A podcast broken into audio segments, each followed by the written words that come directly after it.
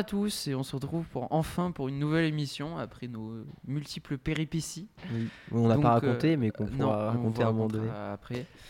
Donc euh, une nouvelle émission euh, spéciale chronique aujourd'hui sur euh, divers euh, sujets euh, variés et multiples. Divers. Et euh, voilà, donc aujourd'hui euh, toujours euh, Valentine à la régie, Marie, euh, Marie, Jules, Esteban et moi. Paul, voilà. Melchion.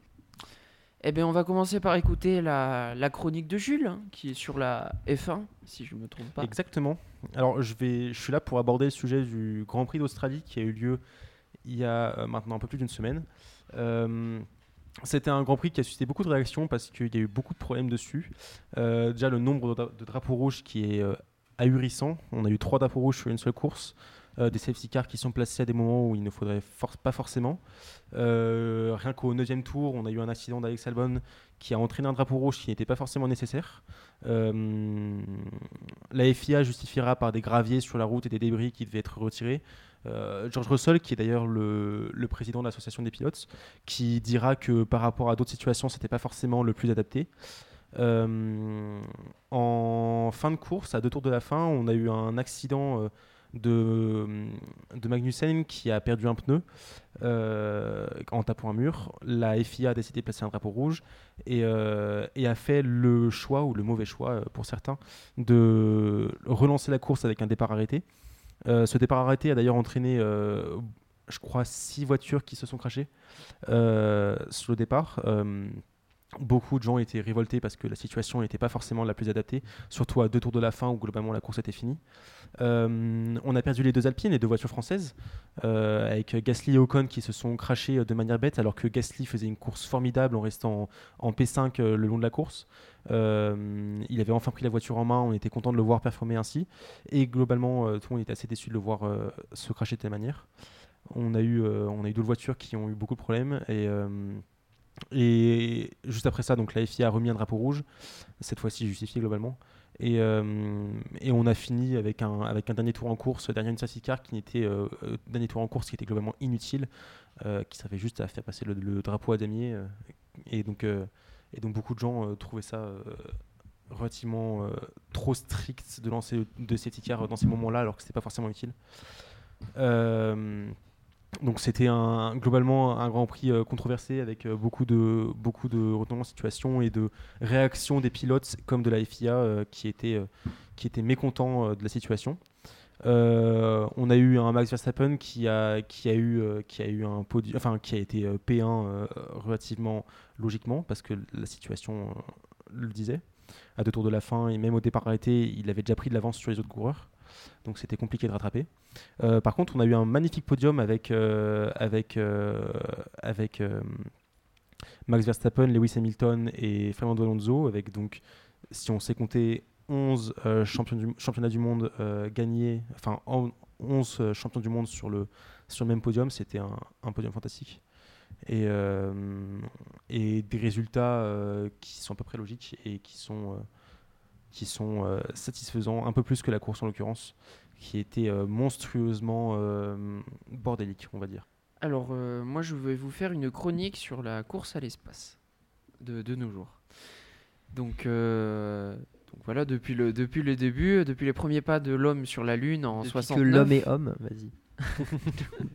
À l'origine Donc, euh, voilà, l'exploration spatiale n'a n'a pas cessé de, de croître et de progresser, avec de nouvelles missions euh, qui apparaissent euh, sans arrêt pour repousser les limites de notre compréhension de l'univers.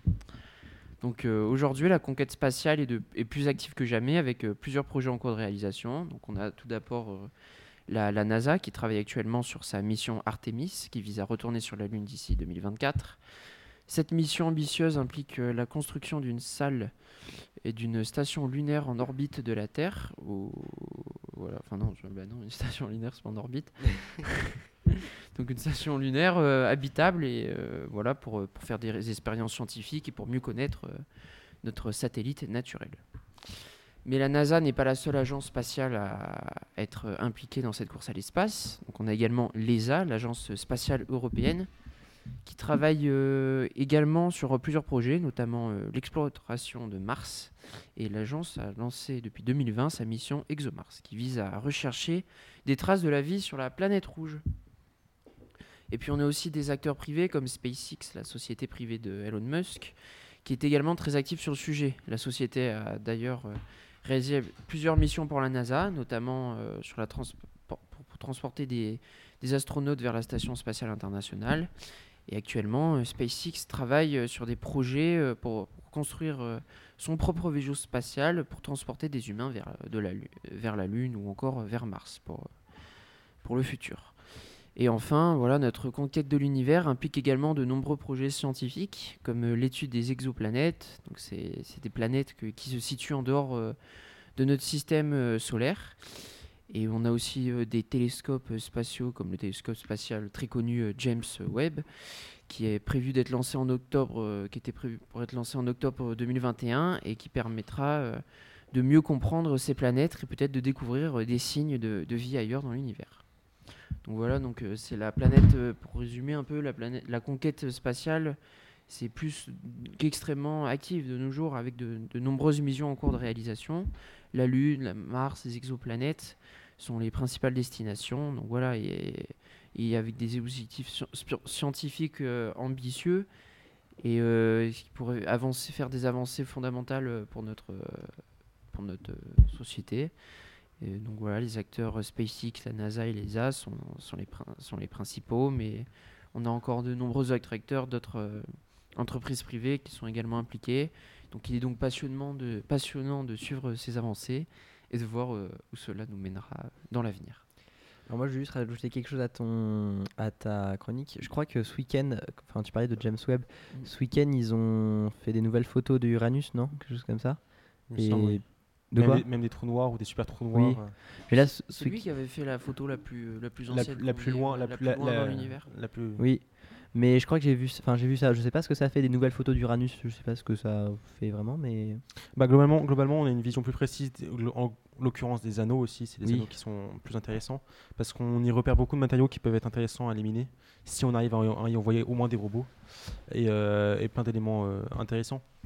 Et, euh, et aussi, alors c'est pas vraiment de la conquête de l'espace en soi, mais rien que dans le domaine spatial, on a tous les réseaux de, de satellites qui sont placés autour de la Terre, comme Starlink, Oui. euh, qui sont de plus en plus Star, vastes oui, oui. et de plus en plus euh, qui sont de plus en plus étendus autour de la Terre et qui aujourd'hui on peut même les voir à l'œil nu si on sait regarder globalement.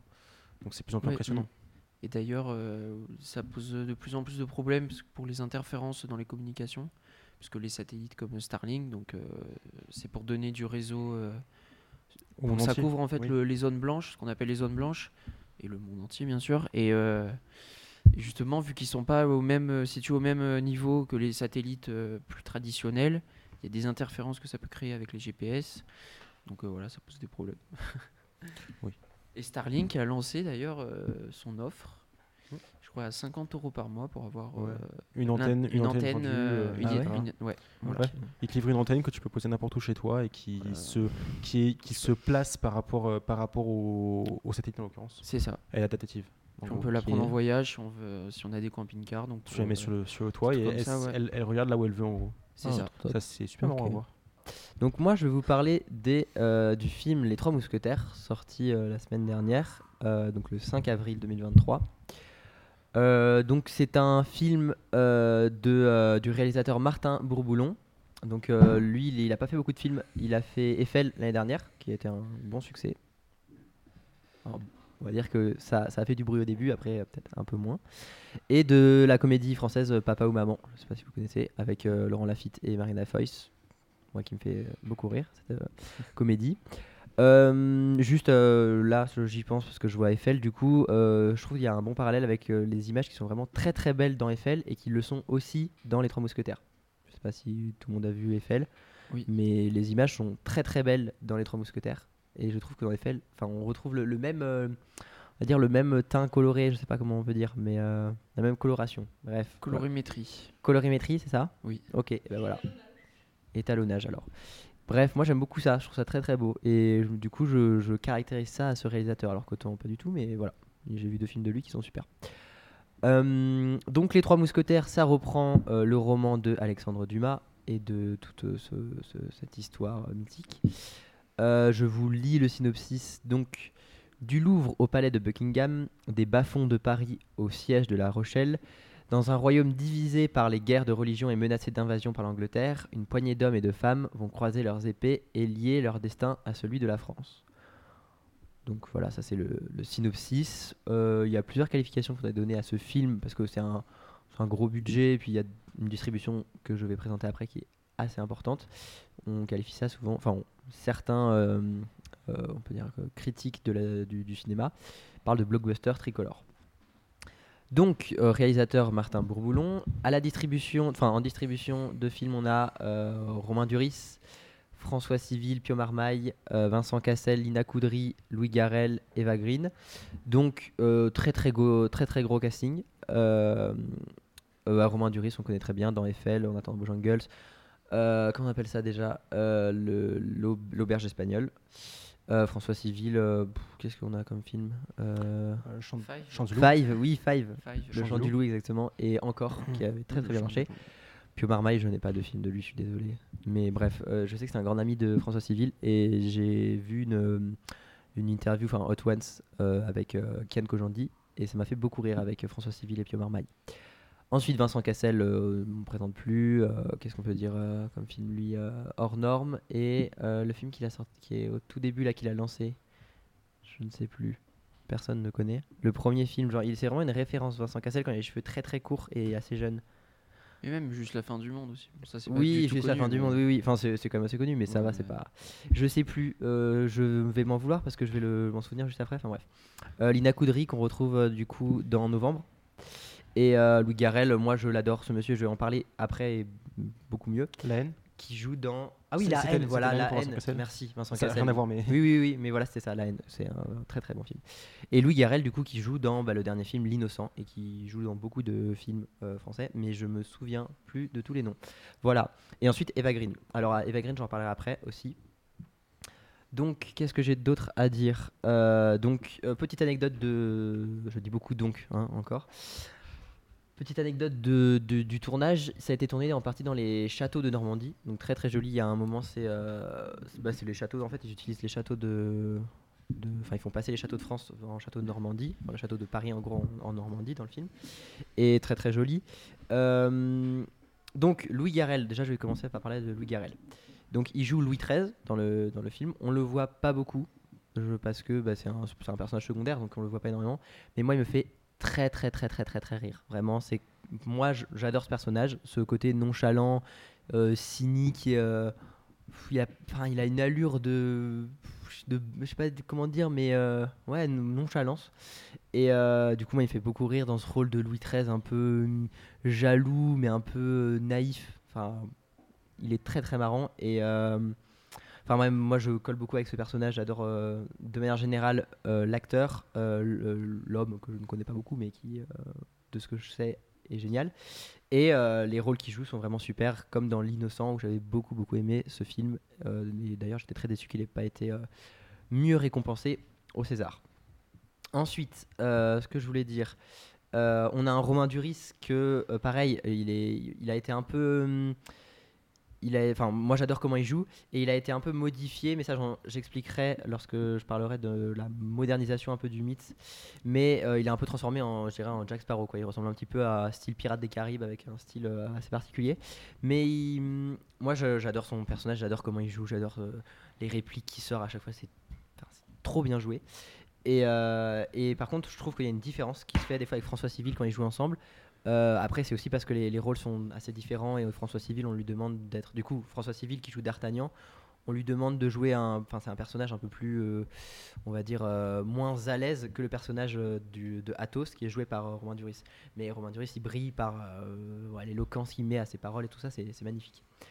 Donc ensuite, pour les personnages que je fais un peu un par un et après je parlerai un peu de manière générale du film. Eva Green, du coup, elle joue la, hum, la, méchante qui complote contre l'État, enfin le, le- royaume. Et elle, euh, mais joue, euh, enfin, elle, est faite pour ce rôle de l'illustre un peu, de l'illustre méchante euh, qui, euh, qui, travaille dans l'ombre, et c'est vraiment sublime. Et enfin, donc, euh, de manière générale, euh, le mythe de le mythe de Alexandre Dumas, le, le, le- mythe des, des trois mousquetaires, il a été repris plein plein de fois. C'est pas une pas une première. Euh, J'ai noté un petit peu. euh, il avait été pris par George Sidney en 1948, par Richard Lester en 1973 et Bertrand Tavernier en 1994. D'Artagnan avait été interprété par euh, Jen Kelly, euh, Michael Work ou euh, Michael Work peut-être parce qu'il était anglais lui ou américain ou euh, Philippe Noiret. Et là, il a été un peu rajeuni vu qu'on a, uti- on a pris euh, François Civil, qui fait beaucoup plus jeune et gaillard. Je ne connais pas les autres acteurs, mais ils, ont, ils étaient, je pense, certainement plus vieux que François Civil. Euh, je fais un long monologue là, pardon, hein, je parle énormément. T'inquiète pas. Pour C'est pas changer. grave. Mais, C'est pas grave du tout. Pas. mais euh, du coup, euh, il y a euh, dans ce film qui change, il y a- ce qui change dans le dans l'approche qui est faite euh, du mythe, c'est qu'il est un peu, euh, on va dire, dépoussiéré. On, par exemple, on a un Parthos qui est joué par, euh, par Pio, Pio Marmaille, qui est bisexuel. Donc, euh, c'est des ajouts qui ont été faits au- par rapport au mythe. Euh, Romain Duris, euh, du coup, comme je disais, un peu en format Pirates des Caraïbes. ouais, avec là, enfin, moi, vraiment, quand j'ai vu, j'ai vraiment pensé à Jack Sparrow et à Johnny Depp. Et euh, par exemple aussi, il rajoute des, bah, dans le film les malheurs qui a, euh, les malheurs qui arrivent à Athos, du coup joué par Vincent Cassel, et qui ne sont pas, euh, qui ne sont pas dans l'histoire de Alexandre Dumas. Du coup, il y a une espèce de, ouais, espèce de changement. Ça rajoute des, ça rajoute des, des, des histoires et des, des intrigues quoi. Et moi, je trouve ça assez intéressant que ça se dépoussière un petit peu et qu'on reprenne pas euh, bêtement l'histoire, enfin bêtement l'histoire de Alexandre Dumas, qu'on puisse le changer un petit peu, surtout que et là, du coup, ça fait une parfaite transition sur ce que je vais dire. Euh, moi, je suis très très favorable à ce qu'on qu'on prenne des mythes français euh, pour pouvoir en faire des films. Mais euh, c'est comme les, musées. Euh, c'est super qu'on aille au, musée, mais il faut pas qu'on aille tous au même musée. Là, c'est pareil. Euh, c'est bien de prendre des mythes, mais on prend pas tous le même mythe. Genre là, les mythes de, reprendre Alexandre Dumas dans le cinéma, c'est bien, c'est souvent fait quoi. Alors que bah, en France, on a beaucoup de mythes, même dans les villages, etc., qui seraient intéressants de, mettre en avant et d'utiliser pour diversifier totalement, finalement, les mythes utilisés. Voilà. euh, Qu'est-ce que je voulais dire d'autre? Euh, bah, Il y a des scènes, donc euh, qui vient avec ce que je disais au début sur les, les images euh, qui sont très très belles. Euh, les scènes et la, colorome- et la colorométrie. Les scènes, euh, c'est ça? Colorimétrie. Color- Colorimétrie. et pardon. l'étalonnage. Colorimétrie et l'étalonnage. Euh, de quoi? Ok, d'accord. Pardon. Et euh, donc la colorimétrie. Et euh, du coup, ça va avec le fait que les scènes sont magnifiques. Genre, euh, bon, je vais pas vous spoil, mais euh, la fusillade dans l'église, c'est trop bien tourné. J'aimerais trop être au moment. Oui, je non, vais pas vous spoil. Oui, mais voilà, c'est un élément, vous pouvez pas le racoler avec quelque chose, vous avez pas rien vu que vous avez pas vu le film. Oui, je précise que personne autour de la table n'a vu Les Trois Mousquetaires. Oui. Oui, en voilà. effet. Voilà, donc Et je parle. coup, vous vous maintenant, comprenez pas euh, du tout, je vais, mais euh, Vraiment, je. Dis un Pensez plus. pensez plus à ça. Pensez plus. Bref, mais en- Kingsman, moi. donc, euh, donc la fusillade, de la, la scène de la fusillade dans l'église est magnifique. C'est tourné, enfin, tout est super bien fait. J'ai les mouvements de caméra, tout ça. J'aimerais trop voir comment ça se fait. Bref, voilà. Euh, Valentine, qui est une experte, tu pourrais euh, me dire quand tu le verras si c'est vraiment bien ou si c'est vraiment une catastrophe. Euh, Il y a de l'action, euh, enfin pour finir, il y a de l'action à la Matrix, un petit peu avec les cascades, un petit peu à la Matrix, mais un peu un mood de Robin des Bois, genre je sais pas comment dire, mais euh, enfin ils sont dans la, moi je sais pas comment expliquer ça, mais ils sont dans la boue tout ça, style, euh, enfin bref. Tout ça pour dire que moi j'ai beaucoup aimé ce film et qu'il m'a fait, euh, enfin euh, bon c'est vraiment, euh, on se pose pas énormément de questions durant ce film, même s'il faut quand même rester accroché pour comprendre le, Oui, je sais, c'est très long ma chronique parce que j'adore ce film. Euh, il faut rester accroché pour essayer de comprendre un petit peu euh, ce qu'il y a derrière ça et garder le, fil euh, historique de l'histoire. avec les guerres de religion qui entourent cette, cette histoire. Du coup, il faut essayer de comprendre qui est du camp catholique, qui est du camp religieux, le cardinal de Richelieu, qui sont ces hommes, etc. Donc, il faut quand même rester éveillé quoi, pour essayer de bien comprendre le, le principe, enfin, le, comment fonctionne le truc. Mais globalement, l'histoire, on la comprend facilement. Et bon, j'ai beaucoup aimé, mais ça a été euh, euh, d'avoir vu un film comme ça. euh, du coup, après, j'ai vu un autre film qui était beaucoup plus calme et avec beaucoup moins de retournements de situation. Et je me suis presque endormi sur ce film. Donc bon, pas terrible. Je finis ma chronique. Voilà, allez voir ce film et je, je m'arrête là. Très bien, merci Esteban. Je parle beaucoup. Donc, nous allons passer aux recommandations culturelles. Oui. Euh, je vais commencer, euh, si vous voulez, ou oui. Alors, euh, vu que ça fait quelques mois qu'on n'a pas fait d'émission, j'ai beaucoup de choses dans divers domaines. Ça va pas prendre trop longtemps parce que je vois l'heure tourner. Déjà dans le domaine des livres, le livre La plus secrète mémoire de l'homme de Mohamed Sarr, le prix Nobel, le prix Nobel bah, bien sûr, le prix Goncourt euh, 2021. Euh, je le lis et je suis sur la fin et je l'adore, donc euh, à lire. Euh, bon après c'est un prix Goncourt, c'est pas genre un, livre un peu cheap, pas connu. Euh, mais euh, très très bien très très bien écrit et j'aime beaucoup enfin j'aime beaucoup sa façon d'écrire dans le sens où hum, il utilise le langage familier le langage soutenu enfin il mélange les deux et j'aime bien qu'on utilise le langage familier pas comme un, un défaut de langage mais comme une manière de s'exprimer qui je sais pas comment dire mais des fois on utilise beaucoup le, langage familier en disant bah, parce que j'ai des lacunes en, vocabulaire mais j'aime bien quand on utilise le, langage familier pour euh, un but logique. On pourrait utiliser un langage soutenu, mais le langage familier est plus propice à cela. Je sais pas euh, si vous voyez trop où je vais. Bref, voilà. Moi, j'aime beaucoup la façon dont il l'utilise et dont il le fait. Voilà, c'est une thèse que je me dont je, je développerai euh, l'idée à un moment sur l'utilisation du langage familier. Bref, ensuite, dans le, euh, je viens de voir un message. Alerte info, euh, France Info, le député Adrien Quatennens s'est réintégré au sein du groupe LFI. Voilà, je, pose ça là. Si quelqu'un veut lancer là-dedans, bref, voilà. Je sais pas, désin- euh, non mais j'étais des bref, voilà, j'ai déstabilisé par ça. Qu'est-ce que je voulais dire? Ensuite, euh, enfin des recommandations culturelles rap, bien sûr. Euh, J'avais parlé de Younis il y a quelques mois. Et ben Younis, trop fort. Allez vraiment écouter. Il y a quelques mois, j'en parlais, j'avais pas encore écouté. Et là, euh, en plus, il commence un peu plus à, il commence à se faire un petit nom. Donc voilà, allez voir Younis. Euh, L'album, la musique que je préfère, c'est Washington. Très très bonne musique, voilà. Ensuite, dans les jeunes, un petit peu jeunes pousses du rap, à Jeune Crack, allez voir. C'est de, si je me trompe pas, c'est de l'hyper pop et c'est super. Voilà, je vous parle autant de choses que vous ne verrez jamais, mais bref. Euh, ensuite, Bécard. Euh, bon, Bécard est un peu plus connu, mais euh, même si vous connaissez peut-être pas. Non, oui, non? non. Oui, je connais. Bref, voilà, lui, allez écouter à mort. Et ensuite, qu'est-ce que je voulais dire? Je vais finir. Kekra, la musique de Kekra, euh, Vi Benson, allez écouter. Et enfin, je finis pour le rap et je pars sur un dernier truc. Dans les spectacles, euh, le spectacle, si on peut parler d'un spectacle, euh, le concert de l'Homme Pâle, allez voir la tournée de l'Homme Pâle, elle est super. Euh, il fait des très bonnes, des très bonnes dates. La dernière, dernièrement à Genève, moi je suis allé le voir à Marseille. C'est du, du rock rap, c'est un, un rocker. Enfin, c'est, en fait, il, se comporte tout comme un rocker et c'est vraiment très, très, très, très beau, très intéressant. Et enfin, du coup, dans les spectacles, allez voir Haroun. Haroun que j'ai vu à Lyon la semaine dernière. Allez le voir. Très, très marrant. Très bon euh, puncher. Et une. euh, J'aime beaucoup, moi, quand on fait des blagues sur la racine des mots. Je- C'est le, côté grec, en- grec ancien de moi qui, qui vient. Mais... Et du coup, ça fait beaucoup rire. Il mélange euh, très bien les. Il joue très bien avec les mots à l'image d'un Raymond DeVos, si je me trompe pas. Mm. Et voilà, j'aime beaucoup. Je je finis mes recommandations culturelles et je les passe à Paul. Ça Oui. veut rien dire ce que je dis. Alors moi, je vais vous parler de quelque chose d'inédit. Hein. J'en ai jamais fait allusion. Alors on va parler d'Avatar. Mais c'est pas vrai. Mince alors. Dis-nous tout. Donc on va parler plus précisément du troisième opus de James Cameron, qui est prévu pour le 18 décembre 2024. Donc il faut savoir, euh, donc ce sera The Seed Bearer, hein, avec mon accent euh, anglais super. euh. Mais tu joues dans le film, toi, non À Oui. force Oui. Alors j'ai le rôle principal. Ah Oui, d'accord, je vois. D'accord, je comprends. Non, et Je me rappelle, j'ai vu la euh, bande-annonce.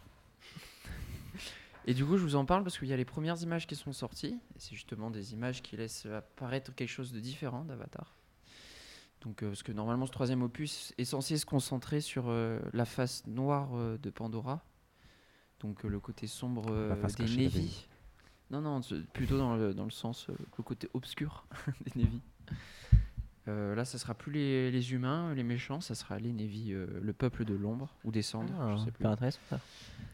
Et euh, du coup, voilà, après Avatar, Avatar 2, quand même, qui a, qui a eu un énorme succès, qui est devenu le troisième plus gros film au box-office, ce qui, est, qui a dépassé Titanic. Bon. Et ça, fait- ça en fait quand même, sur le top 5, il y a trois films de James Cameron qui sont, qui sont de James Cameron, quoi. Avatar, c'est le premier. Ensuite, il y, a Avengers euh, Endgame, qui est des frères Russo, ça c'est le deuxième. Avatar 2 et Titanic, euh, le 4. Voilà, donc euh, je vous invite, si vous voulez voir, si vous êtes fan d'Avatar, à regarder ces images voilà, qui, sont, qui sont sorties il n'y a pas longtemps. Le film est déjà tourné. Ils sont en train de tourner le 4, mais pour des, bien sûr des raisons économiques, ils attendent. euh, il les sort tous les deux ans. Voilà. Ah ben, On veut de l'argent. non, On- non, on mais c'est dans le sens, euh, ça serait pas logique de sortir les, les six avatars euh, à deux mois d'intervalle. Oui, oui, non, mais oui, ça c'est sûr. Voilà. C'est clair. Euh, Enfin, surtout, Voilà. ce serait compliqué de mettre ça en place. Ouais. Euh, qui a des recommandations culturelles encore? Moi, j'ai rien d'autre. Vous n'avez rien d'autre? Marie? Bon, allez, on peut Euh. parler de Sur les chemins noirs. Je connais pas. C'est quoi les chemins Bah, c'est encore un film français qui est sorti il y a pas longtemps. Ok, ça me dit rien. Donc euh, c'est cool. En ce moment, le cinéma français est un peu actif. Mhm. Et euh, donc, euh, Sur les chemins noirs, ça- c'est tiré d'une histoire vraie euh, d'un homme qui s'appelle Sylvain Tesson. Ah oui, Euh, un écrivain. Voilà. Ok. Et euh, il a été plongé dans le coma euh, après un accident. Et euh, à son réveil, euh, il s'est lancé le défi de traverser euh, la France.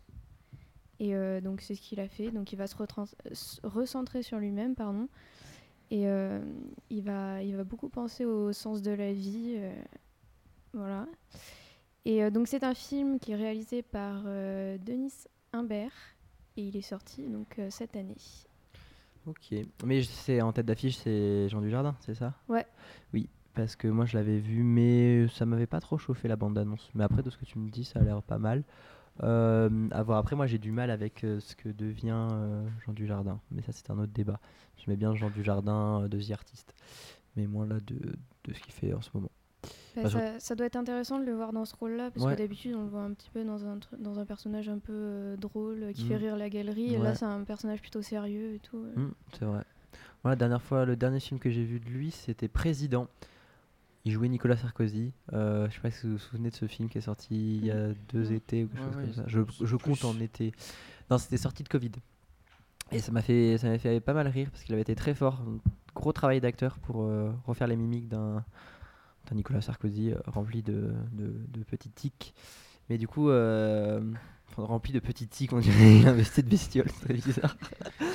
Mais voilà, moi je je suis pas à 100% fan de, du monsieur, mais à- après à voir, parce que l'histoire, comme tu me dis, elle a l'air intéressante. Puis il y a Donjons et Dragons qui sort. Alors, je- Donjons- Ah, vie, ça, mais je c'est connais vrai. pas ça du fera plaisir à Dustin. Style, oui. Dans son jardin, exactement. dans Stranger Things. Oui, d'ailleurs, Ah, euh, pour finir, aujourd'hui sort la dernière saison, ou en tout cas la sixième saison de The Last Kingdom, en ce vendredi 14 avril. Et voilà, euh, très très grosse série. Moi j'adore, j'adore, j'adore, j'adore beaucoup cette série. J'adore. J'adore. Et Alexander Draymond, ou Draynon, Draynon, je sais pas, Draymond, je crois, que euh, j'apprécie énormément aussi. Voilà, c'était la petite dernière recommandation culturelle.